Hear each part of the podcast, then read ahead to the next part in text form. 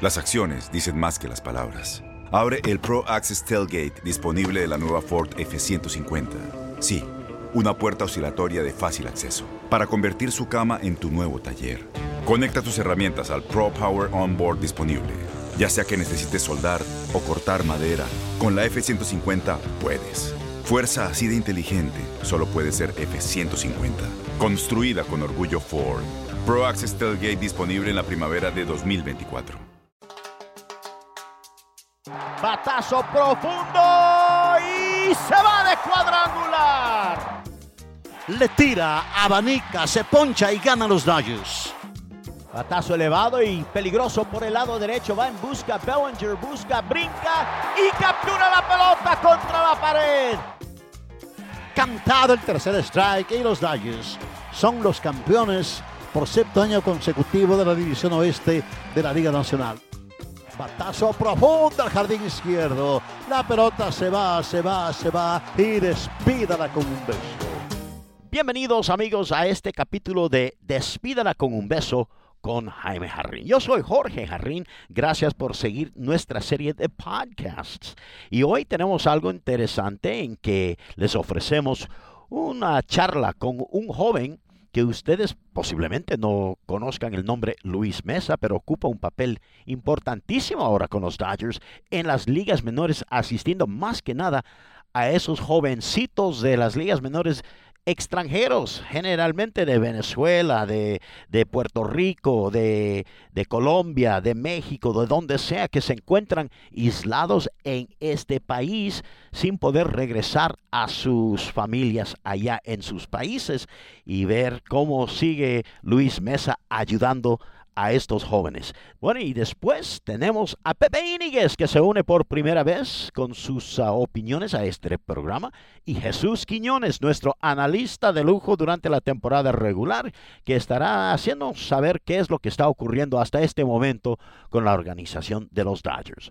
Y ahora con ustedes, mi papá, Jaime Harry.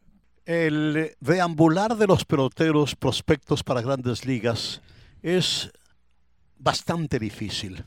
Sacrificios a diario que tienen que adoptar para llegar a cumplir con el sueño de jugar en grandes ligas. Y lógicamente hay personas que muchas veces pasan desapercibidas, sin embargo, juegan un papel importantísimo en el desarrollo de estos prospectos. Uno de ellos es un directo amigo nuestro. Él jugó béisbol en ligas menores, sigue con la organización de los Dodgers de Los Ángeles. Ahora actualmente es el coordinador del sistema de coaches de picheo de ligas menores de los Dodgers de Los Ángeles. Él es oriundo de Venezuela. Su nombre, Luis Mesa. Luis, qué gusto saludarle. Un placer enorme tenerle aquí en este podcast que lo hacemos a nombre de los Dodgers y de Univision. ¿Cómo está? Hola, este, bueno, ante nada, muchísimas gracias por esta oportunidad. Eh, este, eh, obviamente, como, como todos, la mayoría en casa, eh, pasando nuestro tiempo eh, en nuestros hogares y, bueno, este, viviendo esta, esta situación tan difícil como lo es para, para toda la sociedad en general. Bueno, empecemos por donde debemos empezar. Usted es oriundo de Venezuela. ¿De qué parte de Venezuela? Correcto, eh, yo soy de la ciudad de Cobro Falcón. ¿Y, ¿Y cuándo salió de Venezuela rumbo a Estados Unidos? Este, yo firmé en el año 2009, eh, como todos ustedes sabrán, eh, firmando eh, una firma de nivel internacional. Uno primeramente va hacia los Estados, hacia República Dominicana. Tuve la oportunidad de viajar ese mismo año hacia la Liga Instruccional de los Estados Unidos, acá ubicado en, en Glendale, en el año 2009. Pero mi primer año en los Estados Unidos como jugador fue en el, en el 2011, Tú, donde tuve la oportunidad de jugar con Steph. sí, ya te iba a decir, Luis, eh, tú y Stefan, mi hijo, el menor de mis tres, eh, eh, fueron ah, ah, colegas ahí en el mismo equipo, compañeros en, el, en la liga instruccional allá en Arizona, ¿no? Correcto. Yeah. Eso, efectivamente, sí. Sí, te manda saludos, Stefan. Luis, ¿ha estado Igual, usted, igual. Luis, ¿ha estado usted con otras organizaciones a más de los Dodgers? No, fíjate que, o sea, soy, he sido bastante afortunado y bendecido con en ser parte de la organización de los Dodgers desde, desde mi inicio en el en el juego profesional y hasta hasta el día de hoy todavía sigo permaneciendo eh, parte de ella. Muy bien. Y en estos momentos te encuentras en Arizona y la razón que queríamos ponernos en contacto contigo es porque la otra noche vi un artículo ah, en ESPN que me impresionó mucho y ahí fuiste mencionado por lo que estamos pasando.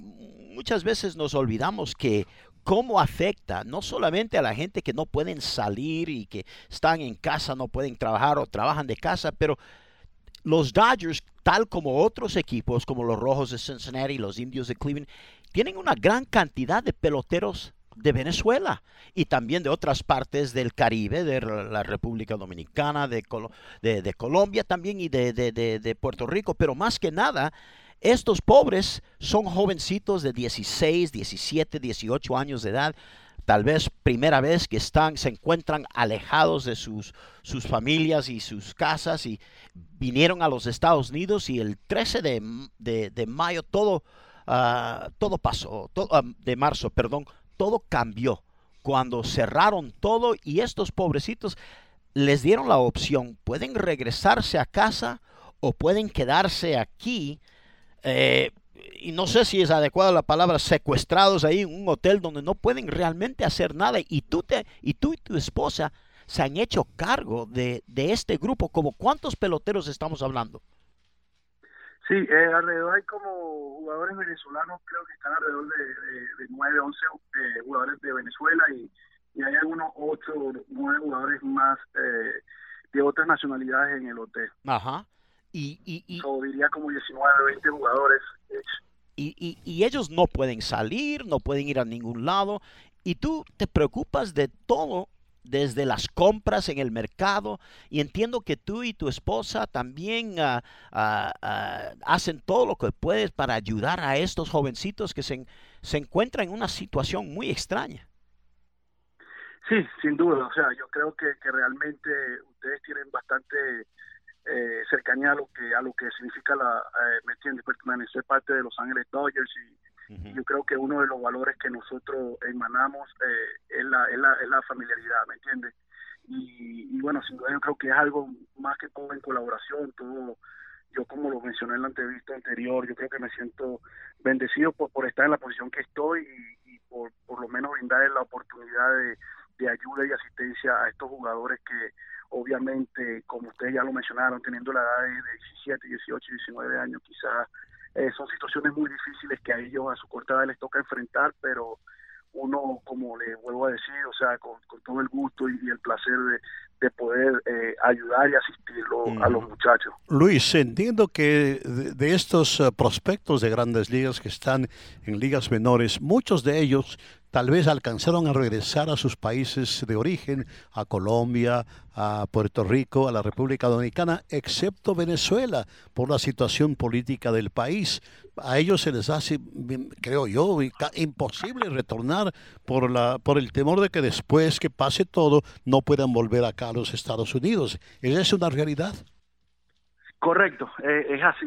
Eh, como todos saben, yo creo que eso no es un, es un secreto para nadie. La situación eh, sociopolítica y económica en Venezuela es, muy difícil y, obviamente, eh, por lo tanto, la, la mayor liga, obviamente, nuestra organización le, le esa oportunidad a los jugadores de tomar la decisión de, y de quedarse o irse y, bueno, ante todo yo creo que los muchachos, eh, obviamente ellos toman en consideración esa situación y, y bueno, por lo tanto están donde están el día de hoy. Exactamente. Bueno, de por sí eh, la vida de los peloteros de ligas menores es sumamente difícil. Eh, los salarios son sumamente bajos, increíblemente bajos. Eh, es, es, una calamidad en verdad. No me explico cómo pueden vivir, cómo pueden subsistir los peloteros de ligas menores. últimamente ha habido un despertar en grandes ligas a ver si pueden ayudar a mejorar la, la situación económica de estos peloteros, que repito, pues es, es precaria en verdad. entiendo yo que prometieron eh, pagarles hasta este mes de abril o tal vez hasta, hasta mayo los pequeños salarios que tienen, ¿no? Sí, yo creo que yo creo que la, la, las grandes ligas, la mayoría de la oficina del comisionado hizo hizo tremenda iniciativa en, poder este, ayudar a los muchachos de manera económica y, tengo entendido también que creo que es hasta finales del mes de mayo donde ellos han estado recibiendo una cantidad ah, considerable semanalmente, creo que es alrededor de los 400 dólares si no me equivoco. Eh, y bueno, sin duda eh, ellos aprovechando ese dinero para poder por lo menos subsistir eh, individualmente. Se imaginan 400 dólares mensuales, ¿verdad? Que, que tienen semanal. o semanal, perdón, semanal. Tienen que hacer pues milagros para estirar ese, ese ingreso. Es difícil, es sumamente difícil la situación allá en Arizona.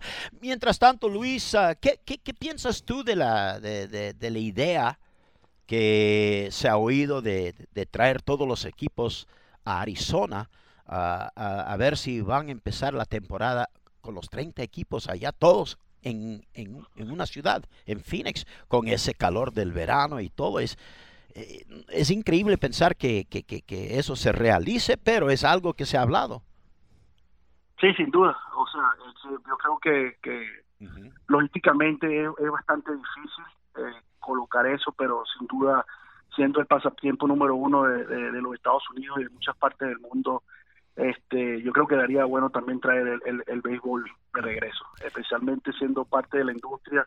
Eh, nosotros lo, lo extrañamos mucho, pero obviamente todo todo y siempre sea a, a nivel de salud todos podamos seguir con esos parámetros. Claro. Creo que obviamente se podrá ejecutar o no. Eso es algo que realmente no, no sé qué sucederá, pero deberíamos esperar a ver cuáles serían las, las, las, la posición. Luis, mientras tanto, eh, eh, eh usted tiene que ser creativo en ayudar a estos jovencitos mantenerse porque sentado en un hotel no pueden usar los, uh, los gimnasios porque los gimnasios están cerrados en los hoteles, no permiten al público, los que sí están en un hotel no pueden usar eso, no pueden ir a áreas públicas así que generalmente lo único que pueden salir a hacer es salir al, al lote de estacionamiento para correr o, o tirar la pelota, ¿no?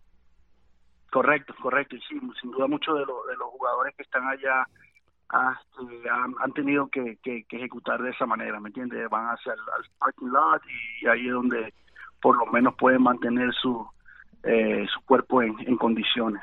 ¿Cuál, ha, cuál ha sido, ¿Cuál ha sido en general la reacción de la mayoría de los peloteros? ¿Es de aceptación de la situación tal como está?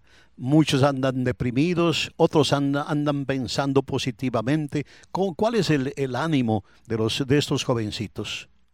Sí, yo creo que es una combinación de todo, ¿sabes? Yo creo que esto ha sido parte, este, como unas etapas que yo creo que a nivel general, todos como ciudadanos hemos, hemos estado viviendo. La primera etapa donde recibimos la información y wow, esto, esto en realidad está pasando, ¿me entiendes? Nosotros nos quedamos sorprendidos y, y obviamente todos como ellos y nosotros queremos saber cuál es la fecha y y obviamente muchos de ellos eh, es difícil, sea, es como el, el, el, challenge que nosotros tenemos todos los días de poderlo mantenerlo, eh, ¿sabes?, motivado y yo creo que todos todos están eh, en diferentes en diferentes estados, obviamente, pero la mayoría considero que que, que se encuentran de, de forma positiva eh, debido a que obviamente este es su, su medio para ellos poder este, generar cierta cantidad de ingresos para ellos, son sus sueños para muchos de ellos, obviamente, y ha yo sido, creo que se mantiene positivo. ¿Ha sido necesaria la participación de psicólogos por parte del club? Sí, obviamente, claro, nosotros tenemos este, la parte eh, eh, de la psicología en nuestro equipo, por ejemplo, a Leo Ruiz y AJ Lalón, que son es el coordinador de, de la parte psicológica de nuestro en nuestra organización en el área de las ligas menores y ellos han sido pieza fundamental, sin duda. Han tenido muy, buen impacto en, los jugadores y, obviamente este, nos mantenemos mucho en contacto con respecto a cómo, cómo están la situación de cada uno de ellos. Bueno, Luis, queremos agradecer su tiempo, agradecerle por estar aquí con nosotros en nuestro podcast Despídala con un beso con Jaime Jarrín. Eh, es un labor ah, que usted está realizando allá en Arizona muy, muy importante que, que quién sabe, algún día tal vez un, uh, uno de esos jovencitos llegue a las ligas mayores y va a recordar el esfuerzo y todo el apoyo que él recibió de personas como usted y su esposa, que es algo que hacen una familia eh, mientras tanto que, que, estamos pasando por esta situación. Gracias Luis por estar con nosotros. Luis, ha sido un placer muy grande. Muchísimas gracias, señor Jaime, Jorge. Estefan, saludos a todos de verdad y gracias por esta, esta invitación y esta, esta ventana para para poder comunicarme con, la fanaticada. Gracias Luis, pues eh, acepte mi admiración porque el hecho de la noche a la mañana encontrarse rodeado de 30 o 20 hijos es, es difícil, no lo puede entender, pero esa es la realidad. Así es que Luis, muchísimas gracias, felicidades por estar aquí en este, eh, este podcast de su servidor Jaime Garrín. Continuando con Despídala con un beso con Jaime Jarrín. Yo soy Jorge Jarrín. Papá, estamos juntos una vez más y ahora se une aquí a nuestro podcast dos eh, tremendos colegas Ah, uno que ha estado ya con nosotros los últimos tres años como analista de nuestros juegos. Claro, todo el mundo conoce a Jesús Quiñones, de, del, miembro del Departamento de Relaciones Públicas de los Dodgers de Los Ángeles. Y por primera vez tenemos el honor de tener con nosotros un gran amigo. Ya con, ah, empezó con los Dodgers en 1997, 23 eh, años. Pepe Íñiguez, eh, la voz de los Dodgers en español por, por televisión y por tantos años, tu colega aquí en, en la cabina. Efectivamente, Jorge, bueno, me da muchísimo, muchísimo gusto en darle la más cordial bienvenida a este, a este podcast a dos directos colegas. Eh, no digo compañeros porque, de acuerdo con Manuel Mota, compañero es mi perro. Más no. Para compañero, mi perro me dijo en una ocasión, eh, y es que compañero es un término muy usado por los socialistas del siglo XXI, y yo odio, sinceramente odio esa, esa inclinación política. Aquí no, somos, no, somos políticos aquí, pero en verdad eh, Jesús ha estado con nosotros ya unos cuantos años. Él es eh, miembro del Departamento de Relaciones Públicas de los Ayos, como dijo Jorge. Eh, pero viene aquí no como representante oficial de los Ayos, quiero aclarar. Él viene a aportar con sus conocimientos, con lo que él sabe, porque él está metido en los corredores del béisbol muy cerca, más que nosotros. Así es que él viene a, explicarnos sobre todo la, serie de, conjeturas, de, comentarios con respecto a si va a haber béisbol o no va a haber béisbol. Y luego pues Pepe, que ha sido mi compañero, ah, ay, perdón, que ha sido ya lo dijiste que ha sido mi colega que ha sido mi colega por tantos tantos años ya. tomen en cuenta que yo dije colega al principio. Sí, sí. Mi, mi, colega efectivamente de tantos años. Y una cosa especial Pepe y yo hemos caminado paralelamente tomados de la mano podríamos decir porque yo creo que Pepe ha trabajado solamente con una organización de grandes ligas como Dodgers y yo también, únicamente con Dodgers. Y luego, como, como adición a eso, eh, ha estado Pepe con Fox y con otras cadenas durante postemporada, lo mismo que, en mi caso en postemporada con ESPN, con CBS, con Cadena Latina, etcétera, etcétera. Así es que, eh, ¿estoy cierto, Pepe, o no? No, no, está correcto, efectivamente, es verdadera, verdadera la información. Qué bien, qué bien. Bueno, Jesús, ¿qué hay de nuevo? ¿Qué hay de nuevo? Se habla Ah, de que va a haber béisbol, se habla de que no va a haber béisbol, se habla de que se jugaría solamente en Arizona, se habla de que tal vez podríamos jugar en casa y los otros equipos en su casa. Eh, hay tantas conjeturas, tantos eh, comentarios al respecto. ¿Qué, ¿Qué, nos puede aportar a ese, en ese renglón? Bueno, lo que se habla hoy, Jaime, primeramente gracias por tenerme aquí y un placer compartir aquí el micrófono con eh, nuestros colegas, nuestros compañeros aquí, pero bueno, eh, se ha hablado mucho, ¿no? Últimamente de unas nuevas divisiones. Bob Nightingale de USA Today tuvo algo de información, eh, dijo que su fuente era algunos directivos de grandes ligas, así que eh, se entiende, ¿no? Que la información viene siendo algo que se está platicando y en realidad interesante porque lo que no pensábamos en el 2020, ¿no? Un enfrentamiento entre Dodgers y Astros, ahora se podría hacer porque se vuelven a organizar los equipos dentro de este nuevo plan, que obviamente todavía está en pláticas, nada seguro, pero eh, se habla de un plan que puede tener en tres divisiones a los equipos, en Arizona, en Texas, en Florida.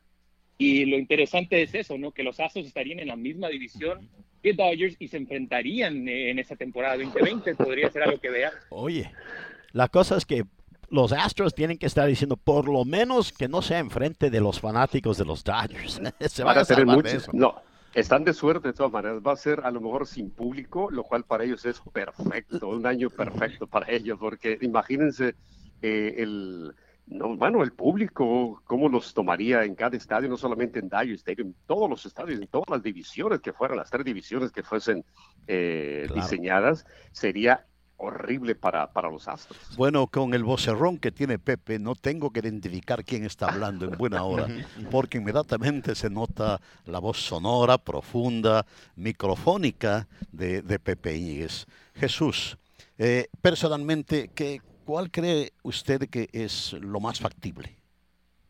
Bueno, yo creo que jugar en Arizona sería quizás eh, lo más probable para el equipo de Dodgers en específico. Eh, jugar sin público también es una posibilidad. Y bueno, también tomando en cuenta lo que dijo el gobernador de California, ¿no? Que eh, podríamos ver unas diferentes etapas, que se abra el estado de nuevo, pero en diferentes etapas, siendo que la tercera etapa podría ser ya abrir los estadios, no con público, eso sería hasta la cuarta fase, pero por lo menos tendrían el permiso, ¿no? Equipos de grandes ligas y otros equipos también eh, en otras ligas de poder empezar a tener juegos, a, tener prácticas y eso lo va a empezar la NBA, ¿no? Que a principios de mayo ya van a tener permiso también para practicar y yo creo que eso va a ser muy importante, ¿no? Ver cómo eh, reaccionan, ver eh, cómo pueden ellos controlar ese círculo de gente que está entrando y saliendo de las arenas y yo creo que sería un experimento, ¿no? Para ya tomar en cuenta grandes ligas, que podría, se habla, ¿no? De un Opening Day quizás en los últimos días de junio o quizás al principio de julio. Jesús, ¿sabes? Si llegamos a jugar por lo menos la primera parte de la temporada, específicamente en Arizona, ¿crees que lo que van a tratar de hacer es programar dos o tres juegos al día dentro del Chase Field donde hay aire acondicionado o los otros equipos tendrán que jugar también juegos en sus estadios de entrenamiento bajo ese tremendo calor de, Arizona. Y de Texas. Y de Texas también. Sí, por eso, por eso a mí se me hace un poco difícil que en el en pleno verano vayan a jugar en estadios tan, en, en ciudades tan, tan calurosas, el calor extremísimo, y que este, bueno, se me hace muy, muy difícil porque si inclusive en las grandes ciudades como Los Ángeles, por ejemplo, no es tan caliente como en Arizona, jamás que son 115, 120 grados a ese en julio y agosto, sería mortal para los jugadores jugar tanto. Yo creo en cambio que sí es factible por el hecho de que en, el verano se juega béisbol en Arizona. Bueno, sí, cierto. Los sí, ligas menores juegan allí y se juegan, se jugarían juegos nocturnos, aunque yo recuerdo ah, que es verdad. Mi, nieto, no, Estefan, cuando estaba jugando en Arizona, él me dijo que la hora ideal para jugarse son las 11 de la mañana. Y yo me admiré y dije, a las 11 de la mañana con ese calor. Me dijo, papá, me dijo, el, el, calor viene después de las 4 de la tarde, es lo más fuerte, 4, 5, 6, 7 de la noche. Mm. Así es que eh, yo creo que es factible jugar en Arizona, uh, además de, del Chase Field. ¿Qué cree Jesús?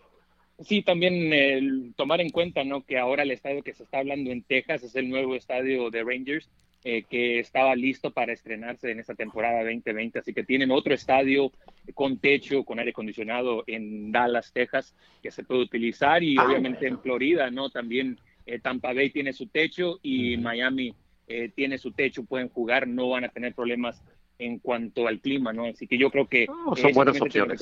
Sí, claro que sí. Y ya después lo ideal sería tener a todos los equipos en, en, sus casas, ¿no? Eso también se está platicando, que eh, muchos equipos quieren estar en sus respectivos estadios. Eh, por eso también las divisiones son importantes porque eso limitaría los viajes. No sería un viaje a Florida necesariamente, sería más bien viajes cortos aquí a San Diego, a San Francisco, eh, a Anaheim, a Houston viajes cortos donde también se puede controlar un poco más, ¿no? Les tengo una pregunta a los tres. Quiero sus opiniones, papá, uh, Jesús y Pepe. Eh, es posible, y parece de lo que están hablando, um, que nos vamos a olvidar de la Liga Americana y la Liga Nacional esta temporada. Las tres divisiones que estamos de lo que estamos hablando, el oeste central y el este. O sea, van a combinar equipos de la Liga Americana y la Liga Nacional en las divisiones. En el oeste, el que más nos interesa a nosotros serían los Dodgers, los Angels, los Gigantes de San Francisco, los Astros de Houston, los Rangers de Texas, los Marineros de Seattle, Arizona, los Atléticos, los Rockies y los Padres de San Diego. En el central, rápidamente, los Cachorros y los Medias Blancas, los Marineros y los Cardenales de San Luis, los Reales de Kansas City, los Rojos de Cincinnati. Ah, Cleveland estará también en esa división con, ah, ah, con Minnesota. Los Bravos de Atlanta, interesante que los Bravos de Atlanta se encuentran en la central y los Tigres de Detroit. Muchos han hablado, oiga, cambien los Piratas de Pittsburgh que se encuentran en el este al central y pongan a Atlanta una vez más en esa división del este que están en el este. Pero el este se compone de los Yankees de Nueva York, los Mets también, los dos en la misma división, Boston, Orioles, Washington Nationals, Phillies de Filadelfia, los Piratas de Pittsburgh, los Azulejos de Toronto, Tampa Bay y Miami. Esas son las tres divisiones. Olvídense de la Liga Americana, Liga Nacional y posiblemente bateador designado en las tres divisiones. Yo estoy de acuerdo con ese alineamiento, sin embargo, yo creo que va a haber ciertos reajustes. Eso no quedará, quedará establecido sino hasta vísperas de, empezar ya, a jugarse. Pero yo creo que esa es la, situación.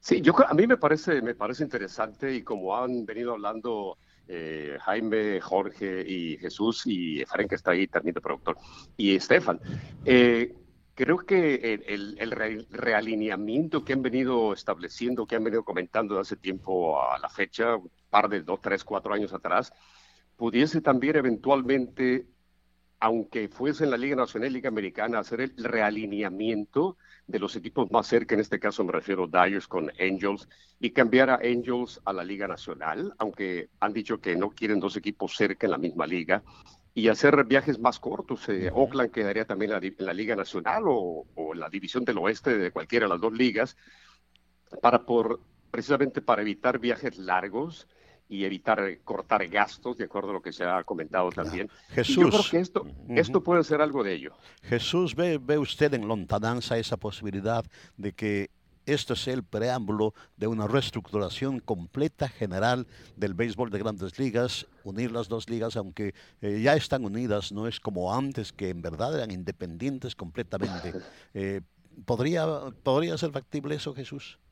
Eh, se me hace interesante, Jaime, porque viendo no tantos juegos clásicos en este tiempo donde no hay béisbol en vivo, de tener que ver tantos juegos anteriores, escuchar las anécdotas y más, eh, se da cuenta uno, no más eh, en mi caso, que no me tocó ver mucho béisbol de eh, esa era, el entender que, como lo mencionó usted, no eran ¿no? dos ligas que trabajaban juntas y, que realmente jugaban entre sí, era algo especial y, y por eso viendo los Juegos de Estrellas y más era algo especial, ¿no? Pero en realidad las divisiones o las ligas, no sé si eso cambiaría en estos momentos, pero lo que sí lo mencionó Pepe es lo del bateador designado, ¿no? Yo creo que eso es algo que se ha platicado tanto y es ahora un momento para experimentar con eso. Yo creo que los fanáticos van a aceptar cualquier béisbol eh, que se les dé, incluso a uno mismo, ¿no? Que está en este lado, eh, ver lo que sea, ¿no? Ya no se, se, se, ve como un problema en realidad, pero sería interesante quizás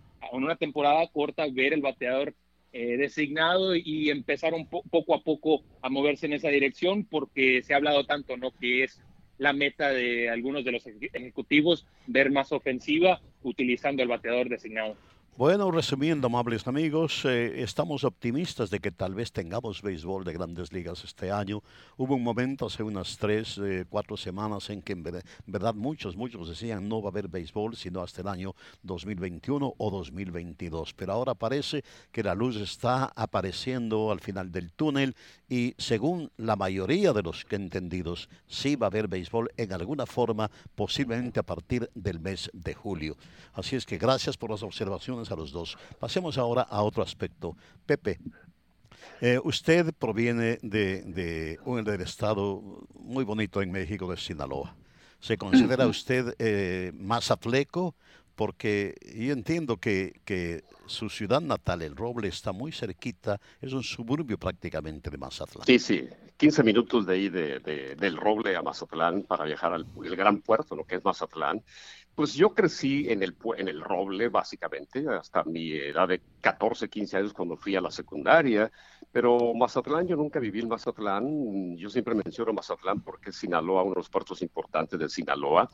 Eh, pero yo nunca crecí ni conviví mucho en Mazatlán, pero sí soy exactamente del estado muy orgulloso sinaloense. Ahora, desde niño, Pepe, ¿siempre pensó usted en que algún día estaría metido en el béisbol o tenía otras, eh, otras ilusiones, otras metas, otro panorama?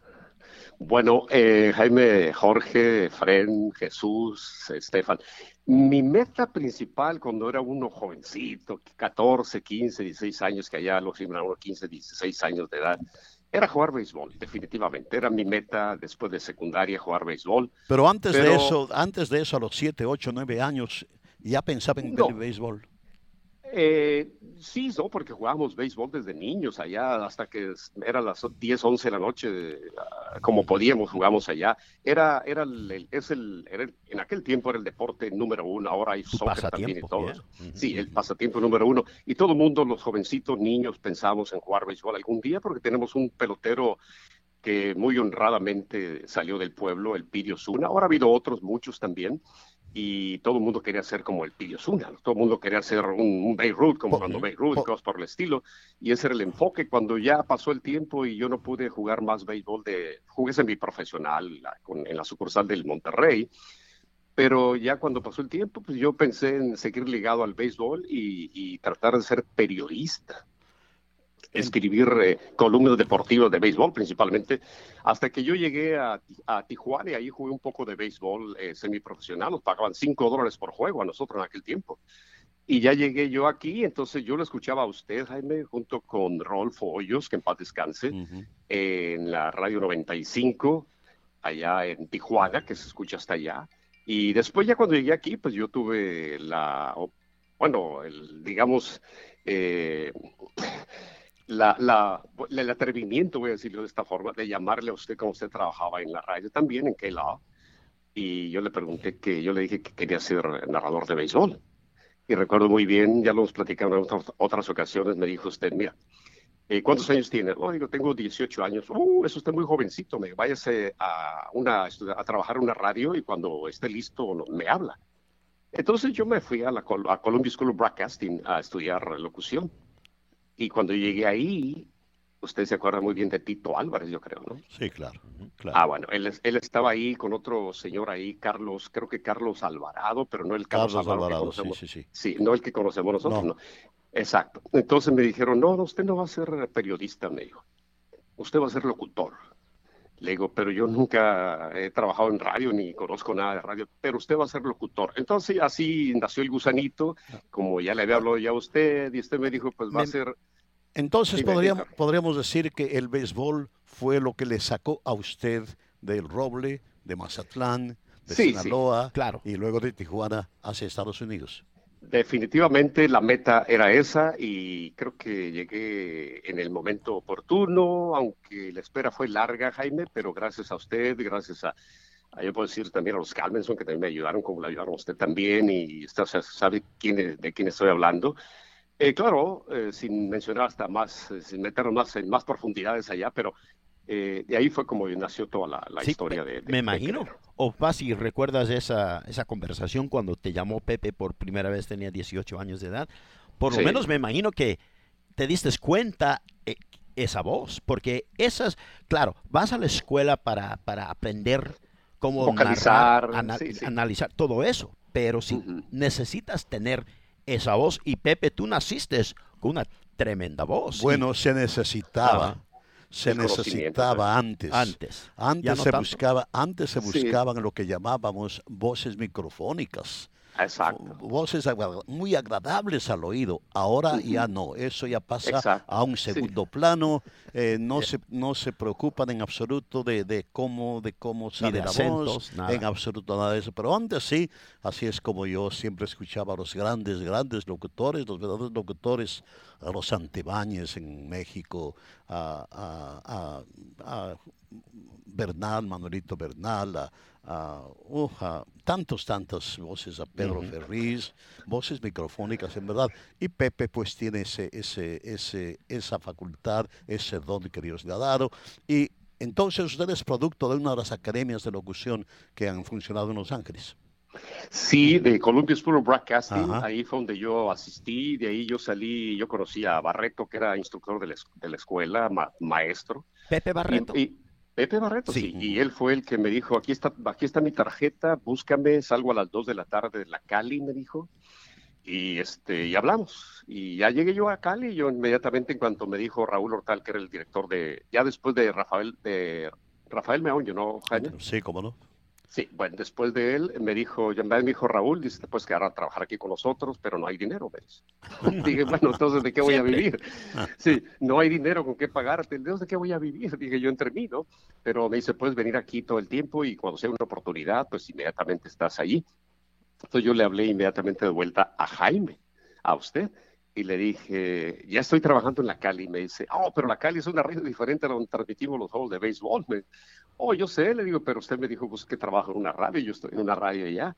Y entonces, ahí seguimos, ahí seguimos. eh, se fue, falleció este Rodolfo Oh. Hoyos, sí, que en paz descanse, y regresó eh, Volvió René Cárdenas. René Cárdenas. Y después ya con el tiempo, pues ya cuando los Dodgers fueron a a KW en el 86, 87, por ahí antes de la última serie mundial. Pe- Pero usted pasó de Cali a KW antes de que Sí. los Dodgers llegaran a KW. Oh, no, no, yo estaba ya en KW. Yo llegué de la. Cali, yo me fui del no- el, el, el 81, 82 a la Cali. A la. KW, a la KW. A la KW. Yo, yo tenía como cinco o seis años en KW cuando Dyer se movió nuevamente a KW, que era la radio donde, donde habían, donde habían iniciado la, su- sus transmisiones, ¿no? Con usted. Y, este, y de ahí, ahí, de ahí de, de, de KW ya Jim Calmanson, Howard, me dijeron, bueno, vas a empezar a, vamos a tratar de hablar con, con Brent Shire, con Jaime Jarrín, para ver si haces un programita de pregame, de postgame, y el live talk show que hacía yo de, de los sábados de, del dugout. Y así fue como y así empezó, fue como el- empezó exactamente. la ya. relación Y exacta. luego se, se presentó la oportunidad de que, de que había una vacante y ya luego se Ujú. unió usted a nuestro equipo de transmisión por radio. Exactamente. Y así ahora fue. pues me da mucho gusto, me, me alegra en el alma, en verdad, verle que se ha establecido como un profesional de la materia, como un extraordinario eh, narrador o redactor de béisbol, jugada por jugada, y pues me da muchísimo, muchísimo gusto, en verdad, y con la experiencia que ha tenido usted, Pepe, con lo que ha pasado, los obstáculos que se le han presentado que, y que ha logrado salvarlos, ¿qué podría usted decir a los jóvenes que tienen las mismas aspiraciones que tuvo un jovencito oriundo de El Roble, Sinaloa, México? Pues eh, yo creo, Jaime, creo siempre en las posibilidades, creo en la insistencia, creo en que si eres dedicado, eres, eh, eh, tienes la convicción de llegar a donde tú quieres, nada, ningún obstáculo puede detenerte, puedes llegar hasta allá. Y yo puedo decir que tuve la suerte, si cabe mencionarlo, de que me encontré con personas como usted, y llegué a la KW porque en la Cali yo nunca hubiese hecho béisbol, jamás. Entonces, este, me encontré con la, la persona de Jaime Jarrín, los Calmenson, y me dijeron, este, esto podemos hacer, esto está cocinando. Y, y eso fue lo que, lo que sucedió. Entonces, siempre falta un empujoncito, una ayuda de alguien. Y yo bueno, creo que creo yo que si usted hubiera seguido en Cali, tal vez, tal vez hubiera Eh, entrado a la organización de los Angels, los porque. Bueno. hubo un momento en que Cali transmitió unos cuantos juegos de los Angels. Sí, pero pero, fue no ya muchos años después. Después, sí, como Fue ya muchos años después, inclusive yo antes de, Jaime, antes de, de empezar yo con, con, con los Dodgers, que pues a usted es una de las personas que yo voy a vivir eternamente agradecido por ello, por la oportunidad. Eh, yo apliqué con los Angels, eh, estando yo haciendo programas de pregame, postgame con, ah, con, los, eh, con los Dodgers. Y yo hablé con Bill Robertson, que en ese tiempo estaba a cargo de broadcasting, me llamó y me dijo que si estaba interesado en el puesto, que querían meter dos, poner los dos locutores en español, ya no habían dejado de transmitir en español. Y le dije yo que sí, que claro. Entonces, Shire, que usted lo conoce perfectamente, quien Sí, también sí, me sí. ayudó, magnífico, me dijo, sí, él me dijo, dice, si hay alguna oportunidad de algún otro equipo, en ese momento estaban por nacer los Diamondbacks, estaban también por nacer eh, los Rockies de Colorado, y me dijo, si hay alguna oportunidad con otra organización, por favor me avisas, me dices con tiempo, y que en paz descanse, ahí estaba también Tommy Hawkins. Y, y, lógicamente, pues eh, muchas personas de la organización cuando, eh, cuando este Dyers, pues lógicamente sigue siendo la tremenda organización que es, pero eh, me dijeron, ellos no hay organización como Dodgers. Efectivamente, así es. yo creo que entonces me quedé aquí. Yo creo que de eso puede atestiguar también Jesús. Jesús, uh, ¿cuáles fueron sus comienzos? ¿Usted nació aquí en Estados Unidos o nació en México? Eh, yo nací, de hecho, en Anaheim. soy nacido cuidado, cuidado, cuidado. Nacido en el sur de California, pero eh, crecí en Tucson y como mencionó Pepe, bueno, cuando llegan los Diamondbacks a Arizona, se convierte en el equipo de casa, se podría decir. Claro. Eh, viendo, ¿no? Cómo rápidamente pudieron eh, crear un equipo de, Serie Mundial. En el 2001 se gana, yo en ese tiempo tenía unos 11 años y después ganan Angelitos, ¿no? En el 2002, así que en realidad, bueno, en ese tiempo es cuando yo, yo empecé a ponerle más atención. Jesús, sus padres son de México, ¿no? Sí, eh, mi papá es de Hermosillo, Naranjero, y mi madre es de Obregón, Jackie de Obregón. ¿Llegó usted a vivir en México? No, pero pasaba muchos veranos allá y también eh, muchas vacaciones ¿no? en diciembre. Sí, me tocó también por ese motivo ver muchos juegos de la Liga Mexicana del Pacífico, porque era los tiempos de playoff cuando íbamos Año Nuevo y más. Luego yo, yo le conocí a usted a través de la televisión, le vi en la televisión, en la televisión de, de, Phoenix, Arizona. Ah, ¿Cuáles fueron sus primeros comienzos en, en radio o televisión? Eh, bueno, yo empecé mi carrera cuando yo estaba en la universidad, era eh, más bien una carrera técnica, ¿no? De televisión y, diferente producción en cuanto a radio, televisión, eh, detrás de las cámaras y por eso es que yo empecé en Univision, estuve unos años trabajando detrás de las cámaras con los micrófonos, ayudando con el audio y cámaras, eh, diferentes eh, aspectos de la producción. Sin embargo, después, eh, con la ayuda de Felipe Corral, que me ayudó muchísimo, empecé a hacer también historias de deportes, grabar, ponerle voz, después presentando, y él fue una persona que me ayudó mucho ¿no? a desarrollarme en ese aspecto. Yo en realidad no tenía mucha experiencia, pero él me fue guiando y me fue ayudando y, y, ahora, bueno, empieza una nueva etapa en el béisbol donde crean más eh, oportunidades para gente, eh, sobre todo de habla hispana, y es donde yo cambio ¿no? a, Dodgers y empiezo eh, en este mundo. ¿Cómo se realizó su ingreso a la organización de los Dodgers? Bueno, la verdad es que, como mencioné, Grandes Ligas decide que cada equipo necesita tener un traductor para los eh, jugadores que hablan español, que tienen problemas con el inglés y es cuando yo me uno al equipo, no con la experiencia que yo tenía eh, como presentador, como reportero, eh, yo sentí que sería algo que podría ayudar con siendo bilingüe y es la que me abrió las puertas en el béisbol. Yo siempre había, ya era mi meta trabajar con una organización y afortunadamente se me dio la oportunidad con una organización como Dodgers, ¿no? Y ahora ya bueno, a punto esperando la quinta temporada, pero eh, también ha sido cuatro temporadas increíbles, ¿no? dos series mundiales, campeonato de Liga Nacional y eh, playoff cada año, yo creo que es difícil pedir más. Eh, Jesús, una pregunta para ti también, ya que le preguntamos a Pepe el consejo para los jóvenes que quieren, están interesados en una carrera como narrador de béisbol. Ah, sabemos, tú y yo sabemos, rodeado de estos uh, titanes del micrófono. Mi papá 62 años, Pepe Íñiguez ya 23 años. Uh, ¿Cuántas veces nos hemos encontrado con diferentes narradores de diferentes equipos que, que, tienen 25, 26? Así que mi punto es que esas posiciones no se abren con frecuencia muchas veces tienes que empezar en otro departamento. Mira Ned Coletti, que llegó a ser el dirigente, el general manager de los Dodgers, empezó con los Cachorros de Chicago como publicista en el departamento de relaciones públicas, como escritor y todo. ¿Qué consejo tienes tú? Porque hay tantos que están graduándose de la universidad, que tienen interés y me dicen a mí también, oye Jorge, yo, yo estoy dispuesto a hacer lo que sea, nomás cómo entro, cómo, cómo me gano una posición. ¿Qué, qué consejo tienes tú para alguien? Bueno, como dijo Ned Kelly, ¿no? Primero es que te inviten al baile, después eh, ya puedes empezar a figurar. Eh, para mí fue eso, empezar como traductor y después aceptar, ¿no? También eh, la invitación de Jaime, afortunado también de tener esa presencia de, que me invita a la cabina, de poder compartir con ustedes los micrófonos y aprender sobre todo, ¿no? Porque ha sido también un proceso de aprender, de, de saber la diferencia del béisbol, cuando tener que eh, dar la energía, bajar la energía, eh, son, muchas cosas que se ha aprendido, ¿no? Eh, cómo describir a veces las jugadas en ese momento es algo que en realidad toma práctica y yo creo que a veces es eso, ¿no? La práctica y saber sobre todo lo que está pasando frente a usted. Jesús, uh, yo creo, a pensar usted en el hecho de que yo creo que podría llegar usted a una encrucijada en la que tenga que decidir o seguir en el departamento ejecutivo de béisbol de grandes ligas oh, oh, y, llegar, y llegar tal vez a ser un gerente general, un director de personal de peloteros, eh, seguir el, camino hacia una posición ejecutiva de un equipo de grandes ligas, no necesariamente los Dodgers, pero puede ser los Dodgers o cualquier otro, o decidirse por buscar más oportunidades en el campo de la televisión como relator, como narrador?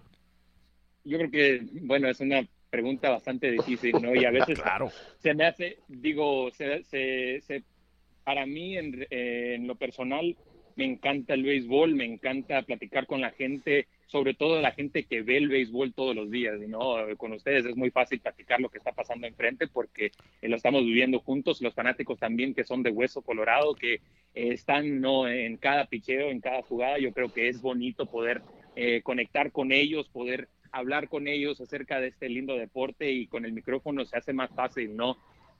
Por el otro lado, con los jugadores, estar con ellos, el desarrollo, ver el desarrollo, poder tratar de ayudarlos. Bueno, en lo personal no soy entrenador y, yo no les enseño nada dentro del terreno, ¿no? Pero eh, fuera del terreno, quizás con las cámaras o, con la publicidad o lo que se necesite en ese momento, la diferencia de los jugadores y sobre todo los jugadores nuestros, ¿no? Los jugadores que, vienen, que vienen de América Latina, que vienen de Dominicana, de México, eh, de Venezuela, que a veces necesitan a alguien que los apoye y es bonito también estar en esa posición de poder explicarles, ayudarles, contestar preguntas y eso es algo que vemos mucho durante la primavera, jugadores que por primera vez llegan a este equipo, llegan al equipo grande y, necesitan ¿no? un apoyo y, eso también se me hace bonito, ¿no? Poder hablarles, sobre todo en español. Incluso eso también me gusta de la radio, poder hablar en español. La radio en español es, es lo bonito, no eh, eh, específicamente hablar con nuestra gente, pero yo creo que estar en el béisbol, esa decisión quizás se, se convierta en algo más claro después, eh, ya con más años de experiencia, pero ahorita el poder estar en, en, esas dos situaciones, yo creo que es lo más bonito y, lo más único, no lo más especial. Es lo ideal.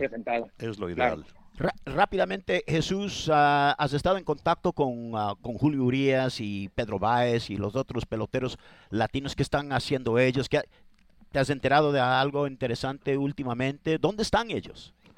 Bueno, la mayoría están en Arizona, muchos jugadores están en Arizona porque continúan con su preparación y, yo creo que eh, es algo que también es importante notar cuando se habla de una temporada y cuándo va a empezar y dónde va a empezar eh, la logística, ¿no? De eh, dónde pueden entrenar, cómo se pueden preparar. Los jugadores necesitan sus semanas para preparar, sobre todo los lanzadores que tienen que empezar con ese programa, ¿no? Pero yo sé que hay varios jugadores, incluso Pedro Báez, que eh, hace unos días estuvo compartiendo videos de su preparación, que él sigue, ¿no? Como si fuera ya en la temporada tratando de mantener el brazo eh, bien, saludable, fuerte, y también pensando que después de esta temporada hay muchos jugadores, en el caso específicamente de Pedro Báez, que ya para el próximo año van a buscar un contrato, ¿no? Así que yo creo que es algo importante para ellos y para todos, no, no solamente la Serie Mundial, pero también mantenerse listos para cuando llegue ese día, sea en junio, sea en julio, eh, cuando vaya a ser, poder contestar el llamado y estar listos, ¿no? Porque eh, eso también es importante y muchos de ellos están en Arizona, están entrenando. Eh, también hemos visto un poco más de la personalidad, ¿no? Yo creo que es importante también eh, ahorita en estos momentos cuando no hay quizás mucho que hacer para ellos, ver a un Gavin Lux, el segunda base del equipo, jugar en el torneo de MLB The Show con otros jugadores de grandes ligas, ver su personalidad, yo creo que es interesante también Kike Hernández, ¿no? Que eh, comparte mucho a través de redes sociales. Eh, Bruce Graderol, que es un nuevo integrante del equipo y está mostrando su personalidad, de, también su estilo, zapatos y diferentes cosas, ¿no? Sus bailes. Yo creo que él tiene una personalidad que ahorita está pudiendo mostrar, está, tiene la oportunidad de mostrar y yo creo que es algo que a veces cuando estamos en la temporada no podemos ver, no, no se prestan tanto para compartir tanto y ahorita estamos viendo eh, esta diferente eh, cara de los jugadores, se puede decir, más normal y sobre todo como estamos ahorita todos en esta situación, ver cómo ellos están reaccionando también es algo interesante, ¿no? Y, y aprendemos mucho de los jugadores, de los compañeros en, en realidad. Sabes que Kenley Jansen el año pasado empezó a tomar lecciones, a aprender cómo tocar el piano. Se ha dedicado durante esta temporada, esta parte de, la temporada donde todos estamos en casa, que sigue con sus rutinas y todo para prepararse, pero se ha dedicado a tocar el piano y está tocando el piano como si fuera un músico ya de, mucha experiencia. Sí, cabe mencionar que él tiene no ese don de la música. Yo lo he escuchado una vez en San Francisco, me tocó estar con él. Eh, la persona que está encargada del clubhouse allá, Abe Silvestri, él tenía una guitarra eh, en el clubhouse de San Francisco de los Gigantes del equipo visitante y se puso a tocar y estaba tocando eh, Sitting by the Dock in the Bay muy bonita la canción y, y, en realidad impresionante, ¿no? Porque estás viendo una persona del físico de Kelly Jansen sentarse y empezar a tocar la guitarra con una gentilez eh, que es algo también un poquito diferente, ¿no? Pero eh, sigue él con eso y como mencionaste ahora es el piano, pero eh, mostrando ¿no? las diferentes eh, habilidades que tiene, no solamente el mejor cerrador del equipo de Dodgers en la historia, pero también músicamente. Y otro también, Joe Kelly, que tuvo ya gemelos, ahora es un padre de tres niños y rompiendo ventanas, ya.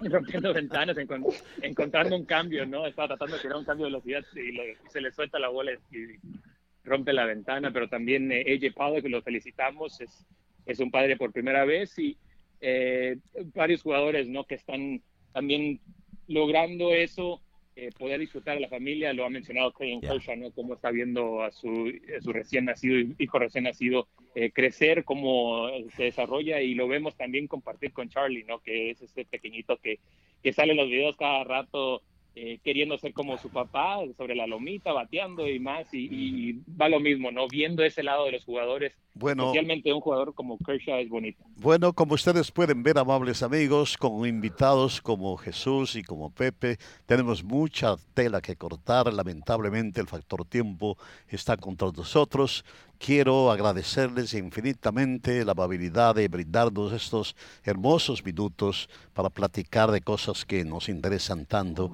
a todos ustedes y a los miles y miles de seguidores del béisbol y particularmente de seguidores de los Dodgers de Los Ángeles. Mi agradecimiento para, para Univision, para los Dodgers y para todos aquí quienes han contribuido para la feliz realización de este podcast. Bueno, y con eso llegamos al fin. Pero antes quiero recordarles, amigos, la ventaja de suscribirte a este eh, podcast para que sepas cada vez que sale una nueva edición del programa, que generalmente son lo, cada jueves de la semana al mediodía hora del el oeste en Los Ángeles.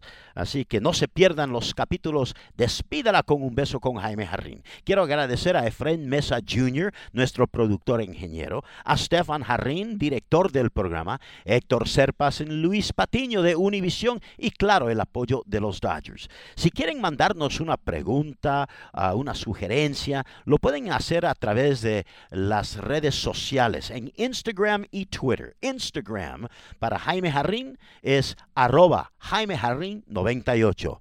En Twitter es arroba Jaime Jarrín. Y si quieren mandar ah, información o enterarse más sobre la fundación y el trabajo que hace la fundación de Blanca y Jaime Jarrín, bueno, a través de Instagram y Twitter se pueden poner en contacto simplemente arroba Jarrín FDN. Hasta la próxima. Es, eh, gracias por sintonizar esta serie de podcast. Despídala con un beso con Jaime Jarrín. Boost Mobile tiene una gran oferta para que aproveches tu reembolso de impuestos al máximo y te mantengas conectado. Al cambiarte a Boost, recibe un 50% de descuento en tu primer mes de datos ilimitados. O, con un plan ilimitado de 40 dólares, llévate un Samsung Galaxy A15 5G por $39.99. Obtén los mejores teléfonos en las redes 5G más grandes del país. Con Boost Mobile, cambiarse es fácil. Solo visita boostmobile.com. Boost Mobile, sin miedo al éxito. Para clientes nuevos y solamente en línea, requiere AroPay. 50% de descuento en el primer mes requiere un plan de 25 dólares al mes. Aplican otras restricciones. Visita boostmobile.com para detalles.